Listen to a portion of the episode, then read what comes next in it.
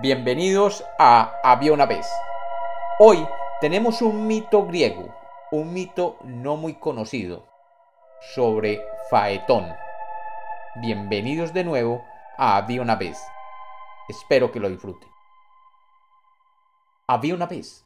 Había una vez una bella ninfa llamada Clímene, de la cual el dios Helios, el Apolo para los romanos, se enamoró y juntos tuvieron un hijo al que nombraron Faetón.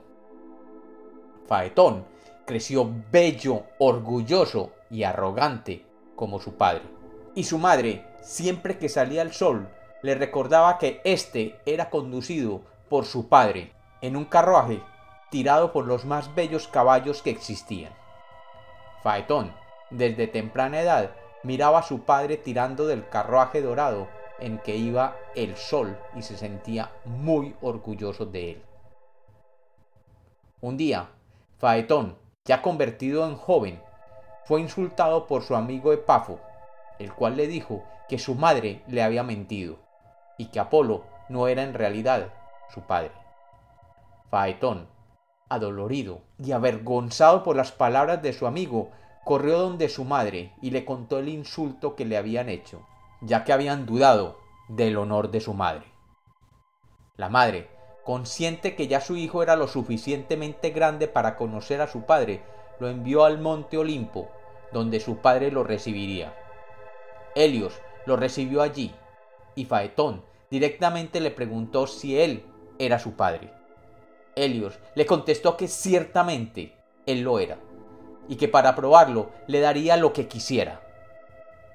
Faetón, que había visto su padre encumbrarse todos los días en el cielo, le dijo que lo dejara conducir el carruaje solar. Helios le contestó, ¿el carruaje solar? ¡Ja! Eso es muy peligroso. Tú eres aún demasiado joven, y solo yo puedo dominar el brío y el ímpetu de mis caballos. Además, la bóveda celeste está llena de monstruos que tratan permanentemente de hacerte daño. Están los cuernos de Tauro. Está el arquero Sagitario listo para hacerte caer con una de sus flechas.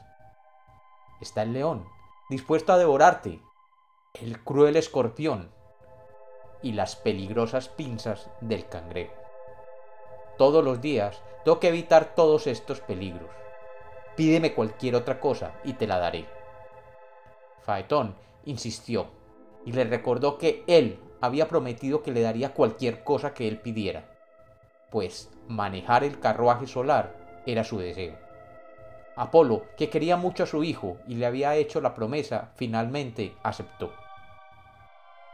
Al siguiente día, antes de que las estrellas se ocultaran, se presentó ante su padre en el Olimpo y éste lo llevó a su carruaje dorado y le dijo, Ten cuidado con el carruaje, ya que fue un regalo del dios Hefesto, el más hábil herrero y orfebre. Te montarás en él y tomarás en tus manos las riendas de mis briosos corceles. Recuerda seguir la ruta sin subir mucho o bajar, porque el fuego del carruaje afecta profundamente la vida de los seres en la tierra. Y nunca, nunca, por ningún motivo, sueltes las riendas. Faetón, como todo muchacho lleno de orgullo y altivez, no quiso oír a su padre, y pensaba que no requería de ninguna instrucción, y presuroso montó en aquel carruaje solar. El muchacho no podía aguantar más el gozo, e impaciente decidió azotar los caballos con el látigo, y los caballos sintieron que alguien que no era Helios, los estaba fustigando, y desde el inicio se desbocaron. El muchacho sintió como el brío de los caballos superaba su capacidad de control de las riendas, y desoyendo a su padre, soltó las riendas, dando la oportunidad a los caballos de correr sin ningún control. Inicialmente, los caballos subieron, y subieron hasta más allá de lo que usualmente hacían, llegando hasta el universo y allí, con el fuego y el calor del carruaje solar, quemaron la bóveda celeste, formando una cicatriz que hoy llamamos la Vía Láctea, y que aún hoy podemos observar durante las noches claras. Luego, con el carruaje en llamas, bajaron hasta la tierra y quemaron la vegetación de la parte norte del África, produciendo lo que hoy conocemos como el desierto del Sahara. El gran mar que anteriormente existía entre Europa y el África se redujo en tamaño hasta hacerlo del tamaño actual del Mediterráneo, y múltiples ríos desaparecieron de la faz de la tierra. Faetón, oculto entre la estructura del carruaje, comenzó a gemir como un niño lamentándose. He sido un tonto arrogante y merezco morir por el daño que he causado. Los habitantes de la tierra, al ver las tragedias que el orgulloso muchacho estaba causando, clamaron al dios Zeus pidiéndole que impidiera que el carruaje, desbocado, continuara asolando los mares y la tierra.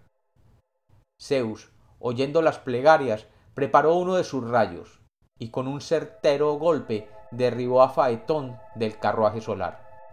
Faetón se convirtió en una estrella fugaz dorada que cayó en las aguas del río Erídano, que cruza hoy mansamente el ágora de Atenas. Las hermanas de Faetón y su fiel amigo Signo llegaron hasta el río Erídano. Allí trataron de localizar a Faetón, pero no lo lograron. Tanto lloraron que el dios Zeus las convirtió en los álamos que acompañan la ribera del río.